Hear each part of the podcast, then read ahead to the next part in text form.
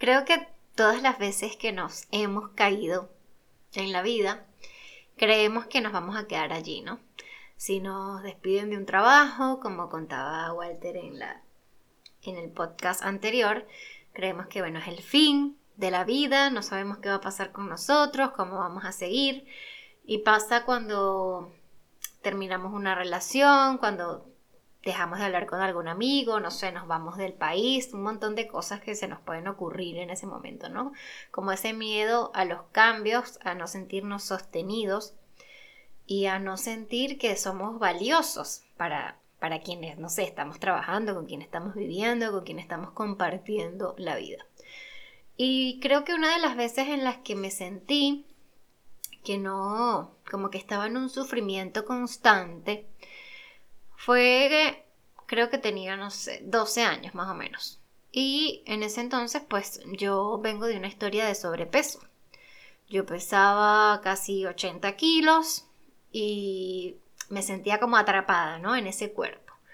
Y siempre era como, bueno, la comparación con mis compañeritas, todo esto que me guardaba para mí porque ni siquiera lo compartía con mi, con mi mamá, nada.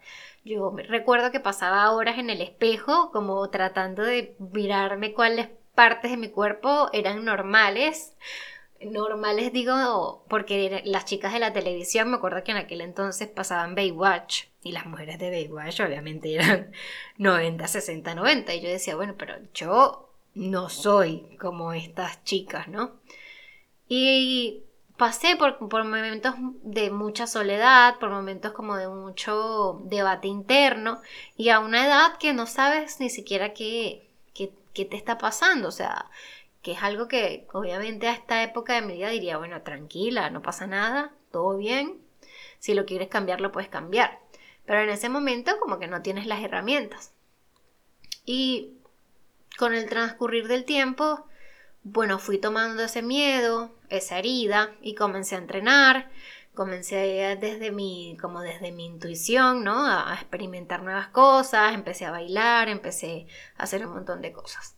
Y creo que si no hubiese pasado por esa herida, por, esa, por ese sentimiento de soledad, de no ser valorada, creo que ahora no me dedicara a esto que estoy haciendo ahora, que es el entrenamiento, ¿no? El entrenamiento desde, desde, ese, desde esa mirada de amarte primero y luego poder transformarlo, porque muchas veces intenté hacerlo sin mirar hacia adentro y ok, sí, se veían los resultados, pero no los resultados que verdaderamente lo sientes, ¿no? Y justo en este momento estoy como revisando esas viejas heridas, esas viejas cosas, esas viejas eh, dolencias, ¿no? Y mirar hacia atrás y reconocer que ha sido un progreso, que es un, día a día, un poco a poco, y saber que por esa herida, pues ahora se puede eh, mirar, se puede sanar a través de esa herida, puedo ayudar a sanar a otros. Entonces me permite agradecer que haya sentido todo esto, toda este, esa turbulencia, ¿no? A mis 12 años y que la haya podido transformar en luz para mí y para los otros. Así que cuando tengamos esas situaciones que pensemos que, uy, ¿y ahora qué hago, no? ¿Qué es esto? ¿Qué estoy sintiendo? ¿Qué voy a hacer? ¿Cómo voy a seguir sin él? ¿Cómo voy a seguir sin ella? ¿Cómo voy a seguir así? ¿Cómo, cómo hago para mejorar, para cambiar? Pues un paso a la vez y siempre, siempre cuidándonos, amándonos, siempre creyendo en nosotros, aunque sea a veces difícil, pero confiar, confiar en ese poder porque definitivamente la vida te va poniendo las personas, las pruebas, las situaciones que te van a ayudar a sanar y solamente hay que estar atento a esas señales. Así que bueno, eso es parte de mi historia y me encanta poder compartirlos con ustedes. Quédense por acá porque, bueno, Walter tiene muchas más cosas también allí ya programadas para ustedes.